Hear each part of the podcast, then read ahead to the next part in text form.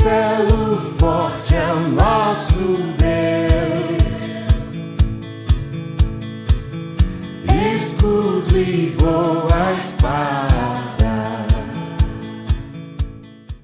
Fala povo! Estamos começando mais um DVCast. Eu sou o Tiago Ribeiro e Calvino já foi o garoto do cartaz. Eu sou o Jonathan Soares e com Calvino eu aprendi que Deus me escolheu primeiro. Aqui é Derek Mellon e Calvino falou pouco sobre predestinação. Fala pessoal, aqui é Samuel Ferrer e hoje você vai entender que na vida de Calvino nem tudo são tulipas. Rapaz! bicho desenrolou aí. Poético, viu? Coisa linda. Bom, galera, que alegria poder estar mais uma vez sentado com vocês à mesa para falar sobre esse tema tão pertinente, né? E tão é, necessário sempre falarmos dele, que é o tema da reforma. Mas antes de entrarmos no nosso tema, fica ligado um recado dos nossos patrocinadores.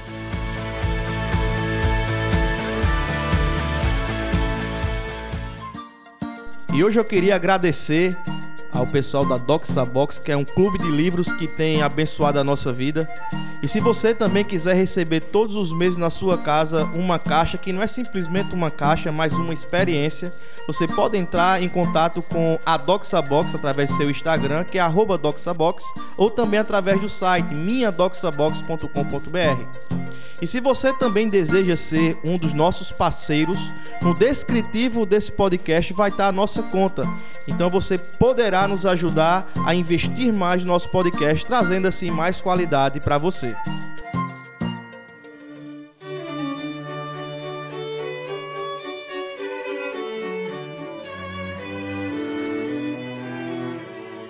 Galera, antes de você escutar esse podcast, você não escutou o nosso podcast passado, é interessante e é necessário que você escute para você possa situar no tempo.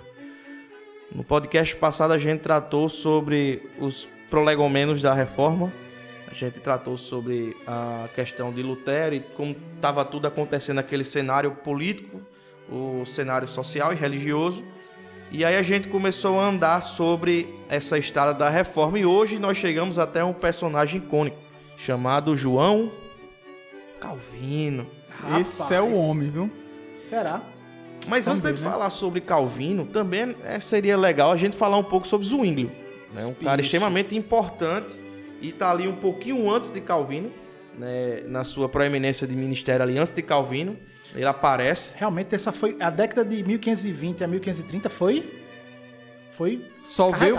Fornada foi boa aí, meu foi irmão. carregada, foi. Mas o Zwinglio é de 1484, né? Já é um pouquinho antes ainda ali. Eu acho que ele era meio que contemporâneo de Tiago. Acho que. Tiago, eu digo. é. Esse que vos fala aqui no outro microfone. Meu irmão, só se eu fosse uma múmia do.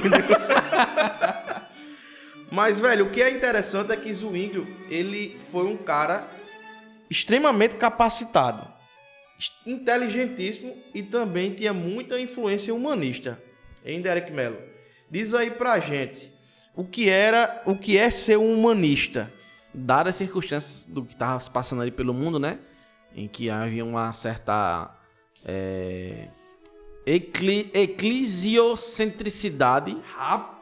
Isso eu acabei de inventar, não sei nem se existe, né? Que é Eu um pensei mundo, que eram línguas estranhas, meu amigo. que é um mundo girando em torno de uma religião, de algum valor ali ideal. O mundo trocou a chavinha, né? Começou Entendi. a pensar agora o ser humano como se fosse o centro disso. O ser humano como um ser pensante, um ser ativo dentro da sociedade. Seria basicamente essa ideia de humanismo. Isso mesmo, E ele bebe muito de Erasmo de Roterdã. Com também, né? certeza, Ali com é- certeza. E, e, assim, pegando um gancho que a gente tá falando de Zwinglio, é interessante que assim como Lutero era pertencente da Igreja Católica, Zwinglio também era. Né? Bom. Zwinglio era também um padre.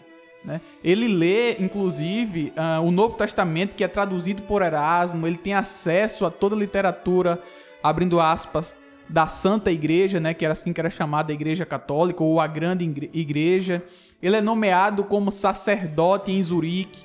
Então, Zwingli ele veio um pouquinho antes de, ou melhor, alguns anos antes de Calvino, um pouco também ali contemporâneo de Lutero, e ele vem meio que para preparar o caminho agora onde Calvino vai pisar. Em tese, os, os humanistas, né, eles são aqueles que, além de ter dado esse conceito de pessoas voltadas mais para a ideia para um homem, mas pessoas que tiveram também acesso aos clássicos, como a gente já falou no episódio anterior, né?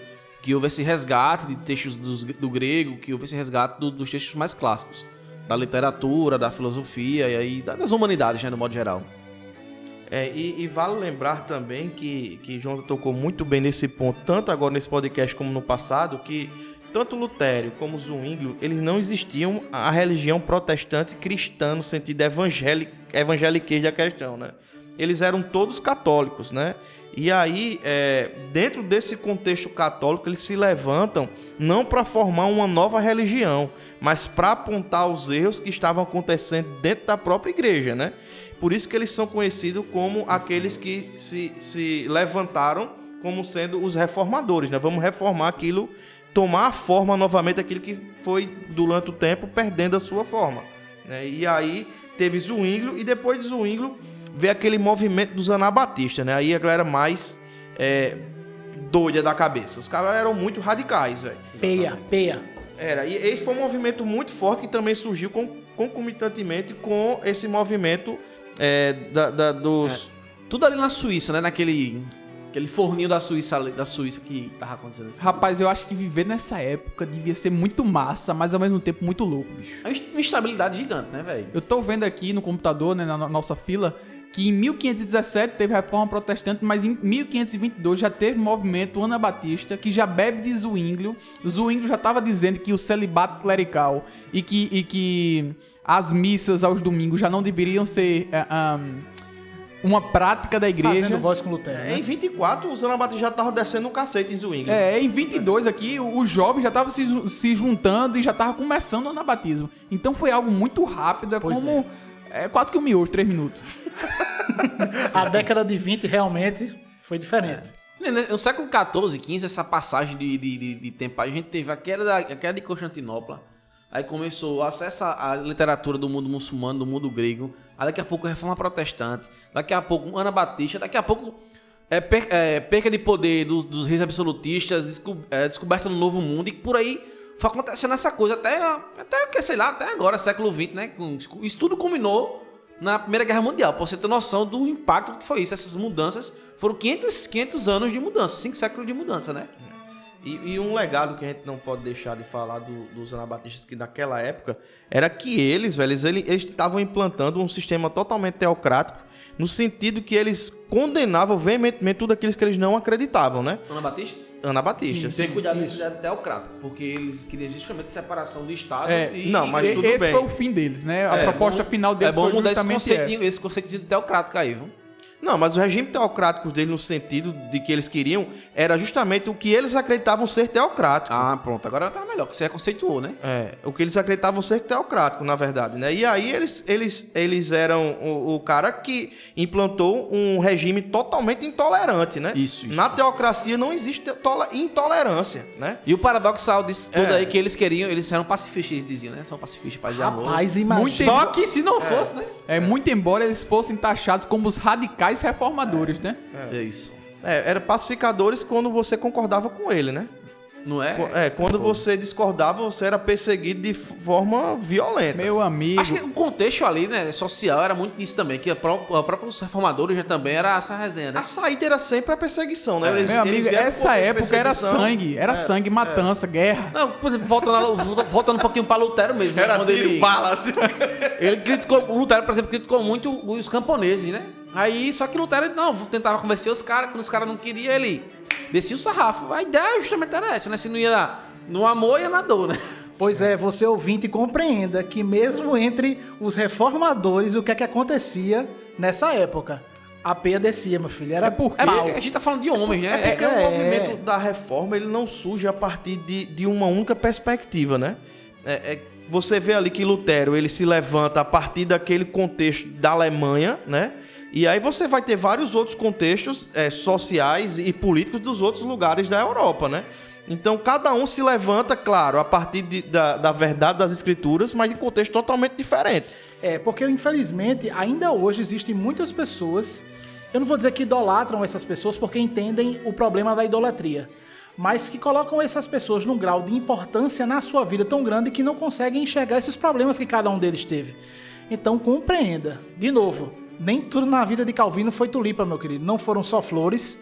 Teve muita complicação, não só na vida dele, mas como de todos esses outros que a gente tá falando aqui. Como eu havia falado, né? nessa época a guerra foi muito intensa. É o tipo da coisa, como uma fogueira que estava prestes a ser acesa, as brasas estavam ali, o fogo estava sendo acendido, porém a fogueira ainda não tinha sido incendiada.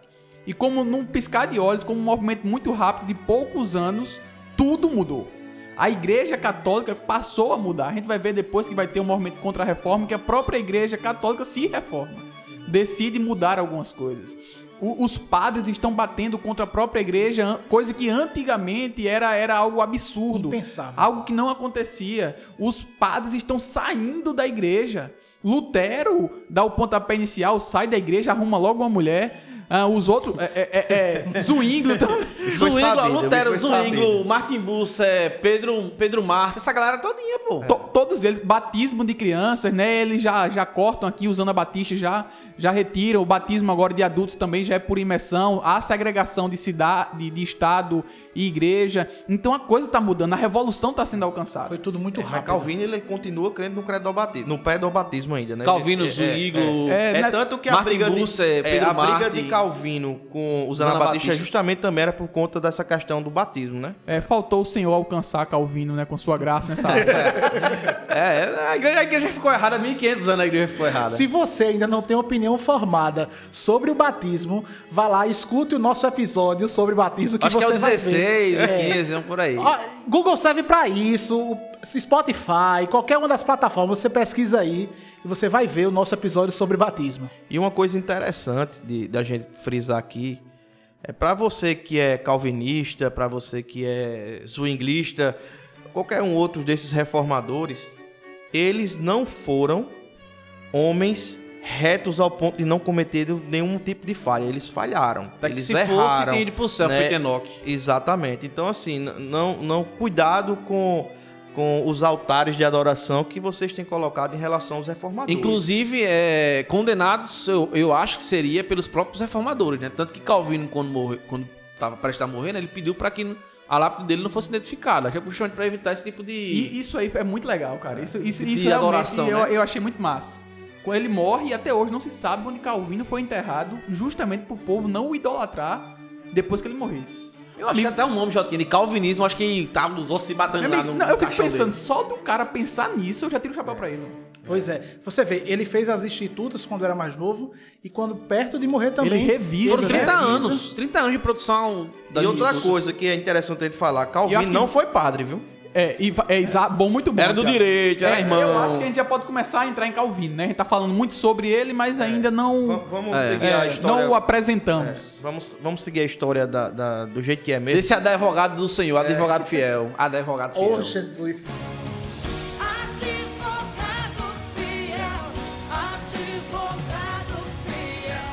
João Calvino, ele nasceu na França, um francês de nascença e seu pai, que era Gerard Calvin, né? Ele introduziu o filho na, na- em toda aquela vida clerical, queria que o filho fosse padre futuramente, ele coloca Calvino para estudar junto lá com os padres, inclusive Calvino recebia uma, uma mesadinha da igreja, né?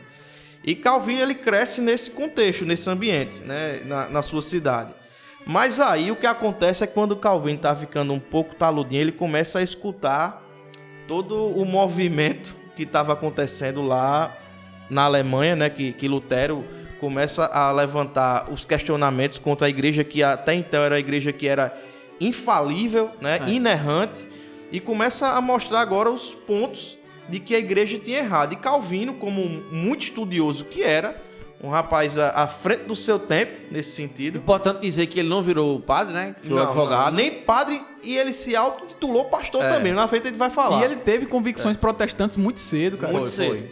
E aí o que acontece? O pai tira Calvino desse contexto clerical e pede para que ele seja um advogado, né? Vai estudar o direito para que ele possa exercer a, a, a magistratura, ou eu não sei qual era a- o que ele fi- se tornou depois. Sei que o pai dele se tornou um dos, dos homens fortes da igreja no sentido da advocacia para a igreja, não foi, Derex? Por aí, por aí.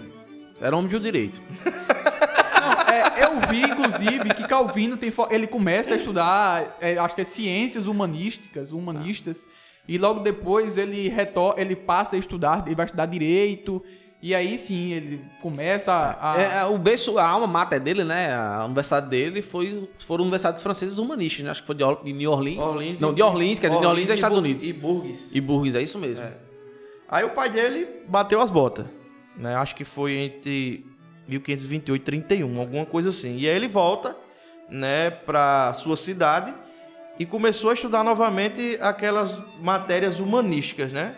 E aí foi quando ele publicou a sua primeira obra, o comentário tratado de Sêneca sobre a clemência.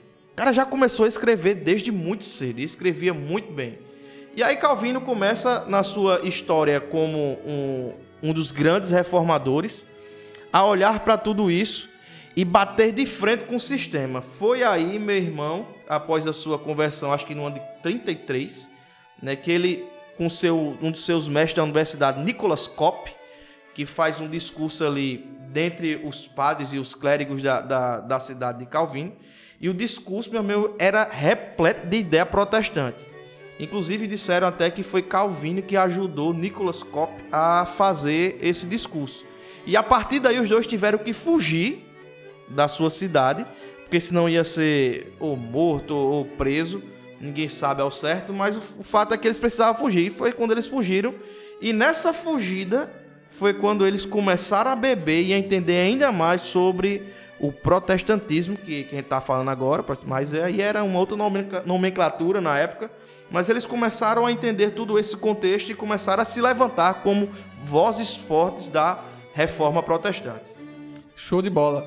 Ah, é interessante também pensar que é saber, né, na verdade, que Calvino ele acompanhou quem os, os traba- o trabalho de Lutero, né?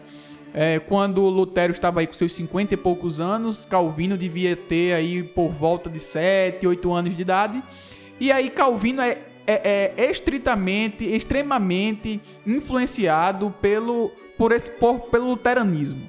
Então, quando Calvino ele começa a pensar no protestantismo, ele é inevitavelmente influenciado pelos pensamentos anteriores a ele, tanto de Lutero como também de quem nós falamos, de Zwingli. É importante a gente até dizer que a, a divergência entre Lutero e Zwingli, que influenciou Calvino posteriormente, foi no fato da, da questão da, da Eucaristia, da Santa Ceia, né? Isso, muito, muito Da consubstanciação, né? Um acreditava que era um símbolo, o outro acreditava que realmente havia a transformação da, da- da- do pão em carne e do vinho em sangue, né? De Cristo. E aí, seguindo a linha do tempo, né? Calvino, quando foi mais ou menos aí dois anos depois de quando ele, que ele se converte, ele volta para sua cidade e começa a colocar cartazes, velho. Que é por isso que eu falei no começo que ele era o, o homem do cartaz, né?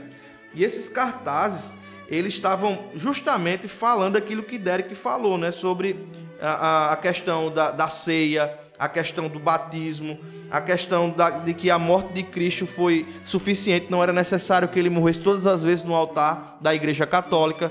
Então ele começa a colocar esses cartazes e aí o, o cerco fecha pro lado dele e ele tem que fugir de fato agora da França. E para onde Calvino vai?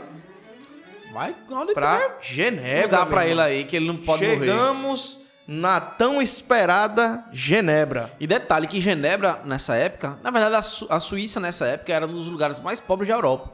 Que era um, era um lugar sem tantos recursos naturais, sem tantos metais preciosos. Era um ovo, na verdade, é um centro da Europa, né? É. Pra não dizer outra coisa. Então, assim, pra você, você ver, começar a pensar daí com o que é Genebra hoje e o que era Genebra antes, né? Exatamente, velho.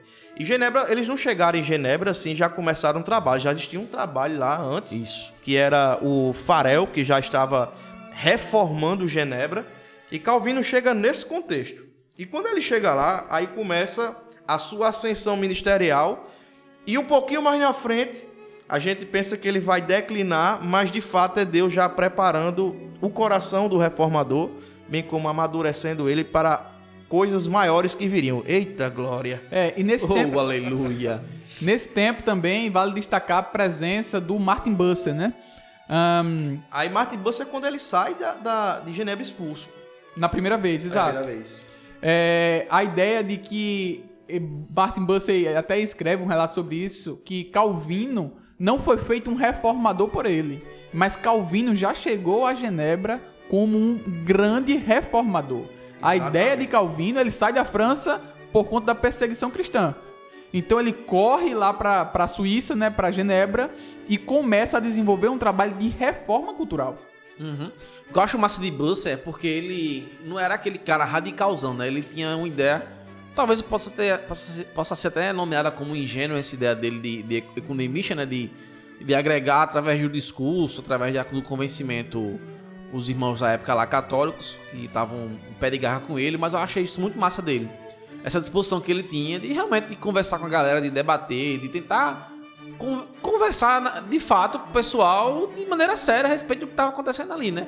Não era só tacar fogo, matar e. Enfim. E o massa é que quando o Calvino chega em Genebra, né, antes de sair de Genebra e encontrar com Martin Busser, é que ele, em apenas três meses, ele começa já a escrever o seu catecismo, velho. E aí, quando ele apresenta esse catecismo, a galera vê que aquilo ali, velho, tem uma coisa muito bacana. Vamos sentar para conversar sobre isso? E o que acontece depois disso é que isso se tornou público, e ao se tornar pública, a discussão se tornou pública. Então, a- os reformadores suíços decidiram, partir daquilo ali, promover um debate teológico para definir sobre como seria o futuro de Genebra. Olha que top, velho. O cara chega lá com três meses já consegue fazer uma, criar uma situação para que a cidade possa olhar para aquilo que ele estava colocando, né, dentro do seu catecismo, que era a maneira que ele enxergava as escrituras e a partir disso ele promove essa discussão.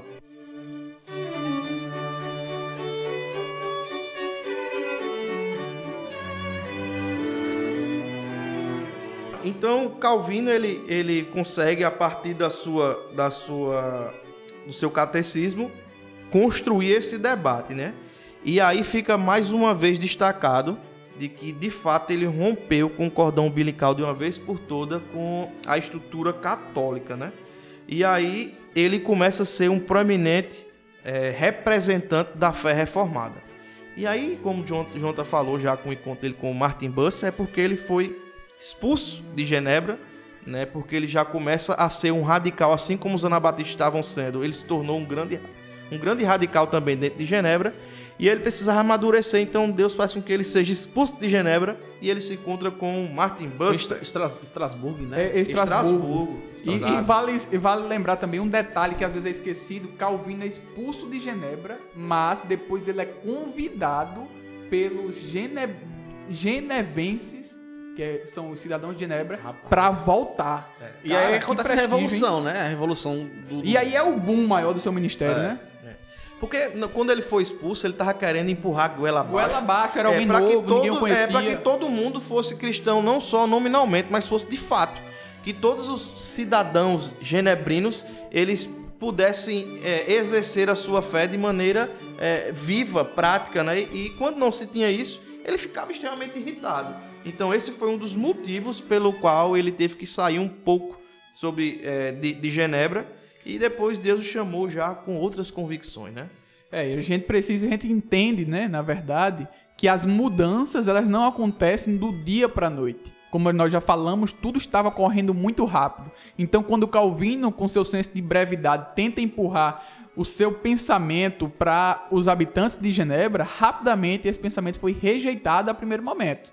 Algo que era já de se esperar, né? E aí Estra- Estrasburgo reciclou o homem, né? Deu A uma- Estrasburgo, ela, ela conseguiu juntar ali só a nata da reforma, né? Como a gente já falou, Pedro Martin, Martin Busser, é, Calvino. E aí, meu amigo, os caras que é, sedimentaram o pensamento reformado do mundo mesmo. É, e, e Estrasburgo foi importante também para as institutas, né? Isso. Cara, ele passou três anos. Imagina uma mente brilhante dessa, três anos numa cidade. O, quanto de coisa boa esse homem pôde produzir lá. Privilégio sem igual para esses homens. Porém, que não durou muito tempo, né? Como nós vamos falar a seguir, porque ele volta para Genebra, onde ele consolida aí o seu término de ministério, né? E, e massa também em que em Estrasburgo ele escreve o comentário à Epístola de Romanos.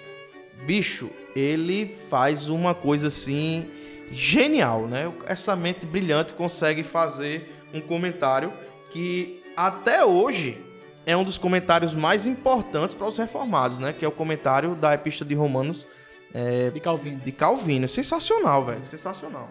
Não obstante, é bom a gen- a gente pontuar também que Calvino ele não foi só um, um- um clérigo ou um, um cara, um, um santo, sei lá, qualquer coisa que você queira colocar ele nessa conotação mais é, eclesiástica, né? Mas ele foi um cara que reformou socialmente toda a Genebra, como, como, como aconteceu também com Zurique, né? Pelo, pelo aqueles que estavam lá que levaram o pensamento dele. Não é à toa que em Genebra se, fa eh, se pensam em fazer as coisas da melhor maneira possível, não para acumular riqueza ou, ou alimentar ego, mas simplesmente para agradar a Deus. É, é pau, velho. E, ali- e ali é uma Genebra num contexto que estava acontecendo guerra ao lado. E que, e, e segundo os relatos, né, os biógrafos de Calvin diz que ele, por quatro horas no dia, ele orava em cada ponto da cidade. Tem noção disso, velho? Orava no norte, orava pro sul, orava pro leste, orava pro oeste. E aí que era inimigo, que, era que, se, Ele disse que os calvinistas não oram, né? Pois é, quem disse isso, meu amigo? Que. Nunca nem leu a Bíblia. É, nunca nem leu a Bíblia. Calvinista ora muito. Velho, eu, eu acho interessante essa, a- essa, essa vida, né, de Calvino. De como Deus foi moldando a vida e o caráter dele, velho. O. Dizem que ele era um cara franzino, né? Mas também de convicções fortíssimas. Que não abria mão das suas convicções e brigava por elas. E depois desse tempo de Estrasburgo, e ali também é nesse tempo que ele se auto-intitula pastor, né? Ele não foi consagrado por ninguém, mas isso não tira o fato nem o mérito dele ter sido um excelente pastor. Mas esse é um, é um ponto interessante que a gente deve também parar e, e- e ver um pouco. Mas aí como ele é moldado pelo Senhor nesse tempo, né? E aqui ninguém está dizendo que Calvino é o supra-santo da igreja reformada. Pelo contrário, né? É, ele não fez tudo só. Existiram outras pessoas, outras mentes brilhantes e extremamente importantes para que tudo isso acontecesse, É. né? Tiago, eu vou só abrir um parênteses para falar um pouquinho só sobre o Calvino Pastor, é, na parte que toca ao meu ministério. Eu sou ministro de louvor e Calvino tem uma importância muito grande, junto com Lutero, sobre como você enxerga o louvor na igreja. Eu preciso abrir esse parênteses porque Calvino muitas vezes é enxergado pelos cristãos de hoje em dia como alguém extremamente conservador e retrógrado. E Lutero, aquela pessoa que escreveu inúmeras músicas, que gostava de um louvor mais encorpado na igreja. É, muitas pessoas é, leem Calvino e percebem que Calvino não gostava de instrumentos no momento de louvor da igreja. Calvino não gostava de polifonia vocal. O que seria isso? São várias vozes, É, o né? que seria isso, velho? São várias vozes. Aquele, aquela pessoa que faz a primeira voz, aí outro faz a segunda voz, o outro faz o contracanto. Ele não gostava de nada disso. Se você for olhar isso de forma crua. Qual o nome disso mesmo, Samuca? Polifonia, vocal. Polifonia. Ou Pronto, abertura eu acho que eu sou, vocal. eu sou adepto desse negócio também. Ou viu? abertura vocal. Se você olhar isso de forma A crua, polifonia que eu, que eu só sabia era do toque de celular que aquele antigo, né, 16 bits, eu sei como é que é. é. Mais uma vez, você olhando isso de forma crua, você acha que ele é retrógrado demais. Como é que você não consegue a- aceitar instrumento musical no momento de louvor da igreja? Porém, você, quando faz isso, você analisa Calvino do século XVI com o olhar de hoje. É, na Igreja Católica, o louvor que existia era do canto gregoriano, que eram, acho que vocês já devem ter escutado, aqueles vários padres cantando em latim, onde você conseguia compreender completamente o que eles estavam cantando, e cantando com 272 vozes diferentes. Aqueles que forem músicos ou cantores vão conseguir compreender o que eu estou col- colocando aqui. E isso era completamente inatingível pelos fiéis da igreja. Quando você colocava dentro da igreja um louvor cheio de instrumentos musicais, a, a diversidade de instrumentos musicais não é como hoje, que qualquer pessoa é capaz de ter um violão e estudar em casa. Antigamente isso não existia.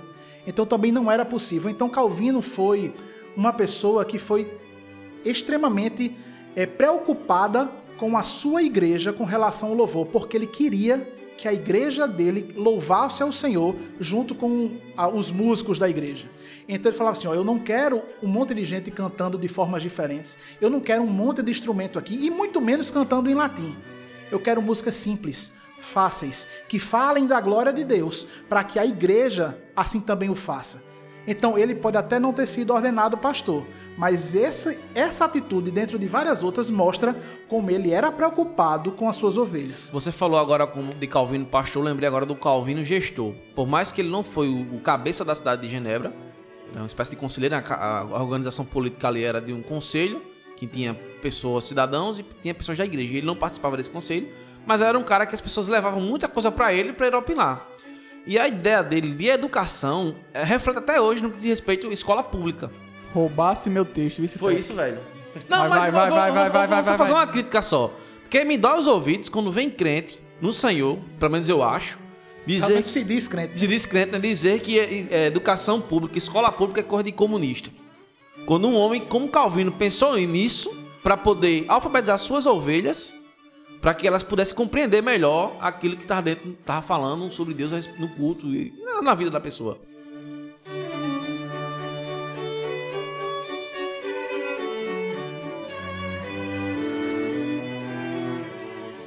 Mas é, é mais ou menos isso também, Derek, que eu tava pensando. Só que eu vou um pouco mais além.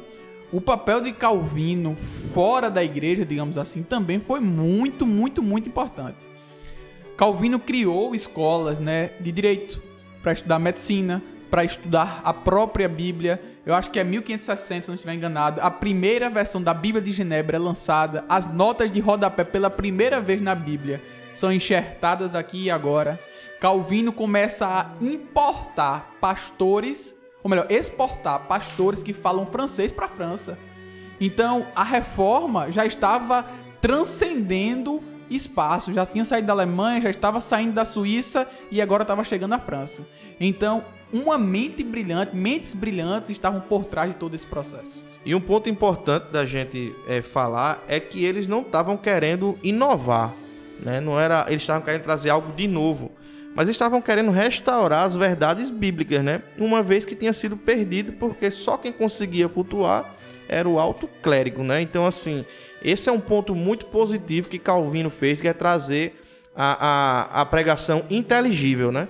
Isso, meu irmão, é uma herança muito boa que nós temos dele, né? Hoje nós temos aí, se você tem um pastor que ele fala na sua língua e você entende, meu irmão, graças a Deus por isso e pela instrumentalidade desses homens, Isso né? pode parecer algo tão corriqueiro, mas se você vivesse na- no século XV, no século XVI, onde você iria para o templo, supostamente adorar o Senhor, e via só um cidadão de costas falando em latim, sem fazer a menor ideia do que, que ele estava dizendo, e quando você começa a ver um homem que olha para você, começa a pregar a palavra de Deus, mostrar que existiu sim um Deus que se entregou no nosso lugar por amor, de forma compreensível, rapaz, a diferença é absurda. Eu ainda disse que calvinista não faz missão, né? Que saiu dali, dos calvinistas saiu missão pra França, os huguenotes saiu pra Inglaterra com os puritanos.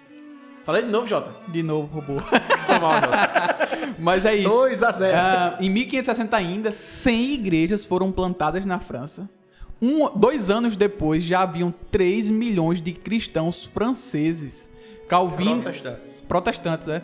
Ah, os Huguenots, como o Derek colocou, né, que são os, os protestantes franceses, já eram uma grande maioria. Enquanto que Calvino tinha corrido da França por conta da perseguição, agora ele está mandando pessoas, capacitando pessoas de Genebra, trazendo para a França e, e, e tá meio que ah, reavivando ou avivando o povo ah, de, de sua nacionalidade. Outra coisa também, Tiagão, a respeito desse, desse evento que aconteceu, que foi isso aí foi a célula para a ideia de Estado laico.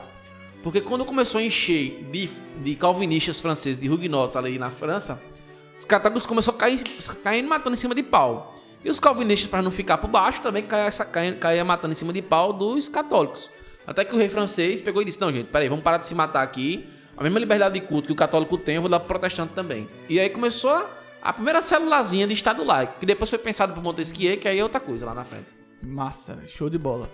Cara, eu acho que a gente, Iago, já pode começar a pensar também no centro da mensagem de Calvino, né? O que, é que vocês acham disso? E ainda pensando sobre o que Calvino fez, se a gente parar para pensar um pouco, você vê o reflexo da- de, de tudo aquilo que aconteceu na França, os países que estavam é, circunvizinhando a França foram todos incendiados. Aí você vê a questão da, da, da própria Escócia, John Knox, né, um dos maiores reformadores também que já existiram. Aí você vai é, na própria França, Países Baixos, você vai ver também na, na, na Inglaterra. Então a Europa vai tomando aquela uma proporção gigantesca dessa nova perspectiva de olhar para a Bíblia, né? Não, não nova, né? Mas a antiga, né? O fundamento apostólico, né? Que é conhecida a Europa, né, como o berço da reforma, né? Que todos aqueles países ali, em sua maioria, foram incendiados e tiveram grandes proponentes. Nós vamos ver depois nos desdobramentos da história da igreja que vamos ter os irmãos Wesley, vamos ter o Edwards muito mais pra frente, vai ter aí o, o John Knox, o, o John Owen. Eu tinha parado pra pensar que em pouco menos de 200 anos a gente saiu de Calvino pra um Jonathan Edwards da vida. Cara, o que eu acho que é mais pesado do que isso, Derek, é porque se nós olhamos para os últimos 100 anos, parece que nós não avançamos foi nada. O que esses homens fizeram talvez em 10, 20 anos, eu acho que em um século a gente não conseguiu fazer ainda. Infelizmente. Você sai de Calvino, vai pra Jonathan Edwards e depois você chega em é, Kenneth Reagan. Meu Deus. Meu irmão, é Desses bem... grandes Valnice aí, assim, Milhomens. É, é pau, velho. Misericórdia, velho, misericórdia. E aí entra naquela parada que a gente tava conversando, né? Será que é necessário novamente uma nova, uma nova reforma? Né? Será que a igreja, principalmente brasileira, precisa de uma reforma? Isso é pau, né, velho? É interessante que a galera quer fazer aviva- avivamento, reforma e qualquer outra coisa, juntando-se num lugar, sai pulando, dando cagueta aí, falando coisa que ninguém entende. Pois é. Mas assim, E você, não, e você perceba que esses caras como Lutero, Calvino, eles mudaram, não foi só a forma de culto, não, pô. Não, a Mudaram culto a foi moda como você, vê, é, como É. você vê o mundo, a ética da pessoa, tá ligado? E ninguém quer mudar eticamente, porque tá muito confortável do jeito que tá.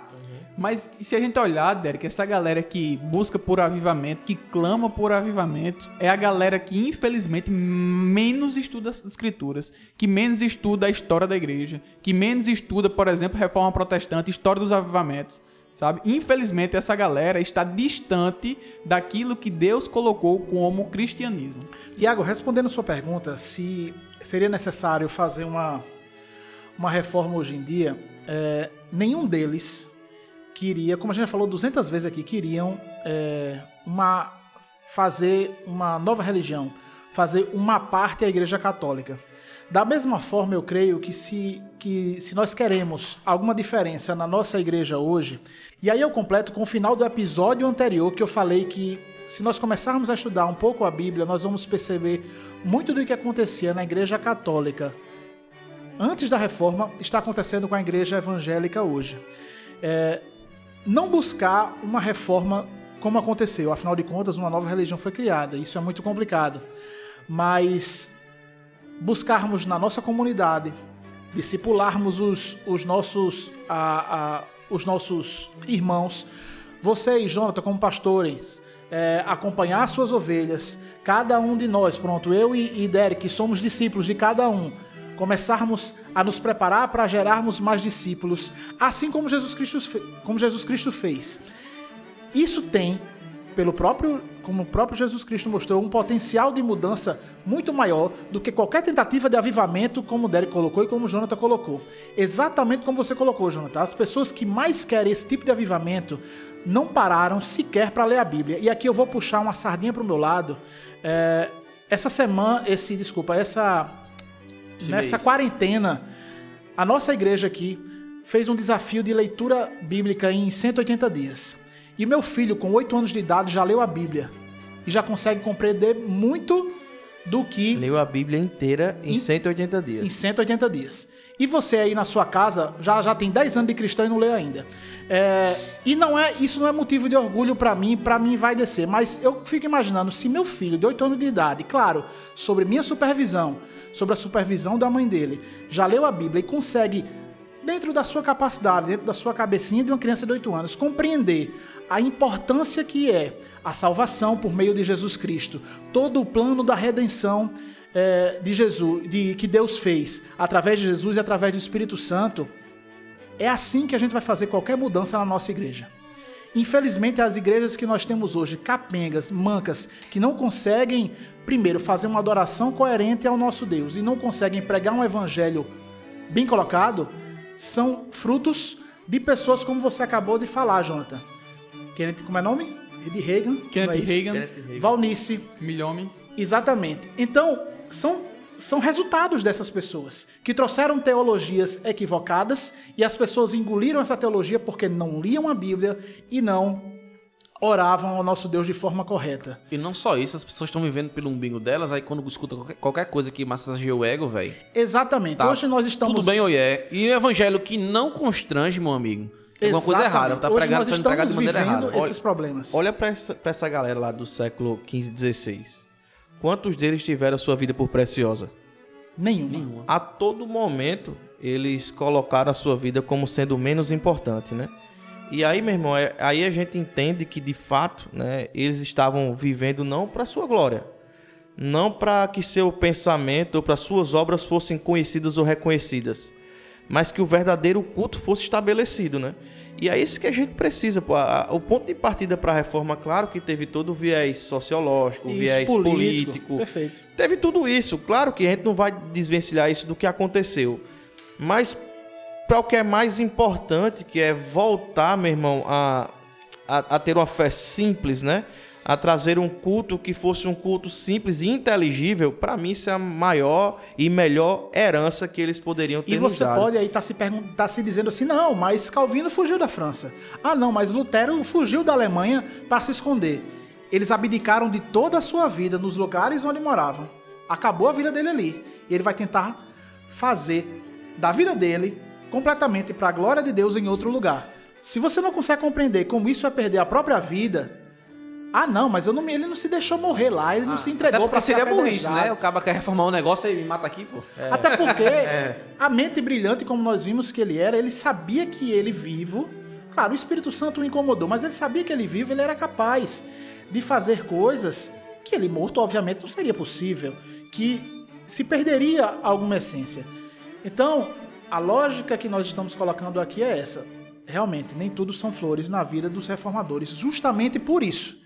Porque são seres humanos que precisaram sair dos seus lugares, que precisaram enfrentar é, divergências ideológicas dentro da- do próprio movimento reformador, mas que conseguiram, antes de tudo, glorificar o nome de Deus, mostrando que a situação que até aquele momento se encontrava a igreja, que no fim das contas a igreja católica era a igreja do Senhor completamente equivocada, a gente sabe, mas eles conseguiram mostrar para o mundo, até hoje, por isso nós estamos discutindo aqui, como a gente pode caminhar por uma estrada diferente, por uma estrada mais correta. Vamos, vamos agora para a mensagem de Calvino, mensagem central da. Perfeito. Bora.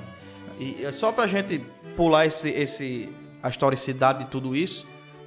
Aqueles que têm uma- um pezinho atrás com o Calvino estavam tá dizendo assim: rapaz, será que eles vão falar sobre que Calvino mandava matar o povo? Não mandava mandou. tocar fogo?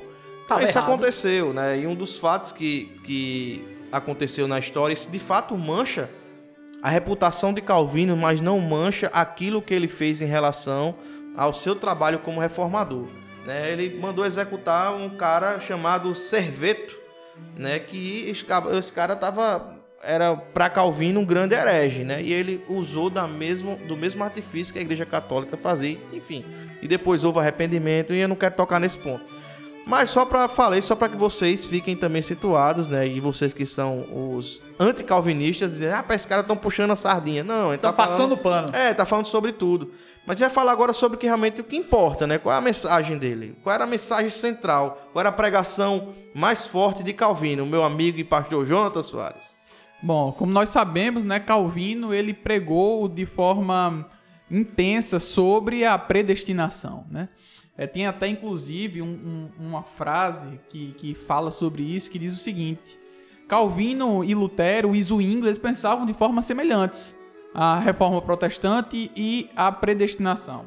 Todavia, para Calvino, a predestinação de Zwingli e de Lutero soava um tanto quanto especulativa e também de de, de um pensamento irrefletido na sua expressão.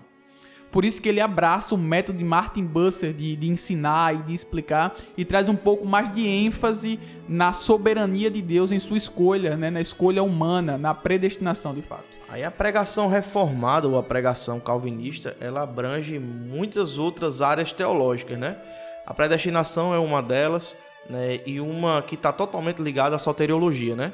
E, e aí é onde é o ponto chave da pregação de Calvino, né?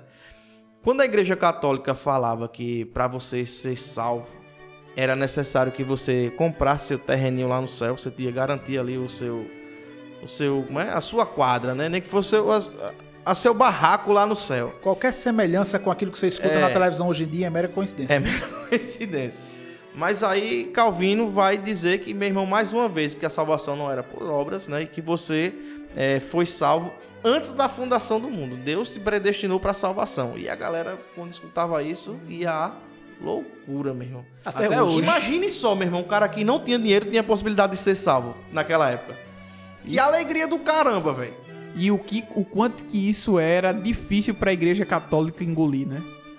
E o pior Caixa que... fechou, a- né? A caixa O registradora. pior assim que o primeiro cara que pensou, vamos dizer assim, sistematicamente, não sei se ainda vai ser correto esse termo, se é anacrônico, sobre predestinação foi os pais da igreja católica, né? Os pais né? apostólicos, exato. Perfe- Muito bem colocado, Derek. A teologia de Calvino é estritamente é, agostiniana. Exatamente. Muito influenciado, Ah, é ah, isso mesmo. o, o- o historiador Henrique Hines, ele comenta sobre isso, dizendo que todos os grandes reformadores, eles criam piamente na predestinação. Então isso não era algo que Calvino simplesmente estava falando ali Vou naquele... tirar do, do nada a voz da minha cabeça. Exato. Calvino não, não criou nada, velho. Existia uma galera antes dele, vamos começar desde Agostinho ali, que já vinha pensando sobre essas coisas há muito tempo, né? E ele organizou muito esses pensamentos. né? Sistematizou, né? Sistematizou e, e tá até nas suas institutas. E aí fica também aqui um, um- um- Sugestão. uma sugestão pra você, velho. Você- Se você não pode passar dessa vida pra outra sem antes ter lido as institutas. Falando sobre as institutas, né? Foi o que Calvino estava dialogando naquela época: teologia sistemática, teologia bíblica, teolo- teologia pastoral, teologia prática. Então Calvino pega um compêndio daquilo que ele entende da teologia que deve ser praticada pelo povo e escreve, como nós já colocamos aqui no começo. Essa talvez seja uma das maiores, se não a maior obra do Calvino, né? Nós também temos que deixar um pouco mais claro, um pouco mais das contribuições do Calvino, né? Ahn, ele faz tudo isso, depois ele volta para Genebra, ele consegue implantar o seu método lá de, de, é, humanista, político, teológico. Ele passa 14 anos para que isso aconteça, mas acontece. E aí, por fim, né, Calvino deixa um legado, ele vai ter alguns seguidores, alguns muitos seguidores, e após sua morte, alguns dos seus ahn, seguidores cunham o que nós conhecemos hoje como a tulip, ou os cinco pontos do calvinismo. Diga-se de passagem que foi uma resposta aos cinco pontos do arminianismo, em que estavam Jacob Arminius, né? É, que os seus discípulos já organizaram aquilo ali como resposta ao calvinismo. Juntou lá a galera, não sei se foi na Holanda, né? Se foi a Câmara lá da Holanda, lá, que- como a igreja fazia parte do Estado, né? Sim. Juntaram e foram fazer a resposta a esses cinco pontos do arminianismo. Disseram, não, esses caras estão errados. O certo tá aqui. Aí fizeram a resposta a eles. Exato. E todos esses, eles bebem, como nós colocamos, são discípulos de Calvino, eles bebem de toda a teologia calvinista. Então, a gente precisa tirar um pouco do preconceito que a teologia calvinista, ela é talvez uma teologia que esquece ah, de fazer missões, esquece de orar, que crê apenas no- nos feitos de Deus e que a, es- a escolha humana ela é descartada, mas nós precisamos pensar em tudo o que Calvino fez e nos reflexos deixados por ele e que nos alcançam.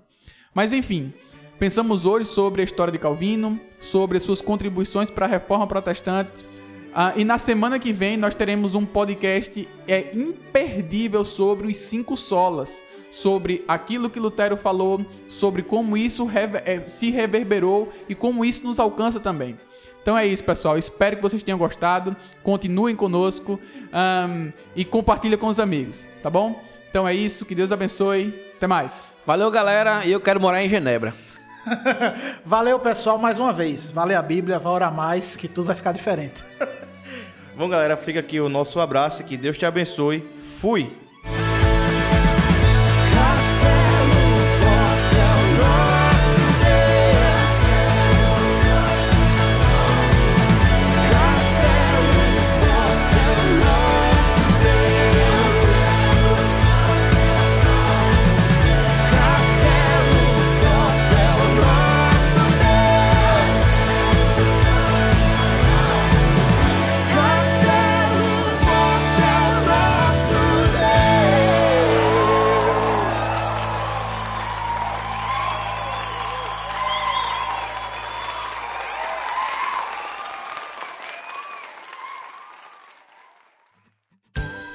Na vida de Calvindo. Calvindo? Calvindo e Calvindo. Calvindo, Calvindo. Aguarda aí que os nossos patrocinadores. Fica com- ligado aí, fica com. Dadas a chi- ah, eita. Coisa boa. Dadas a se- É importante a gente até. Ah, eita. Nós vamos ver depois no desdobra... Essa vai para o final.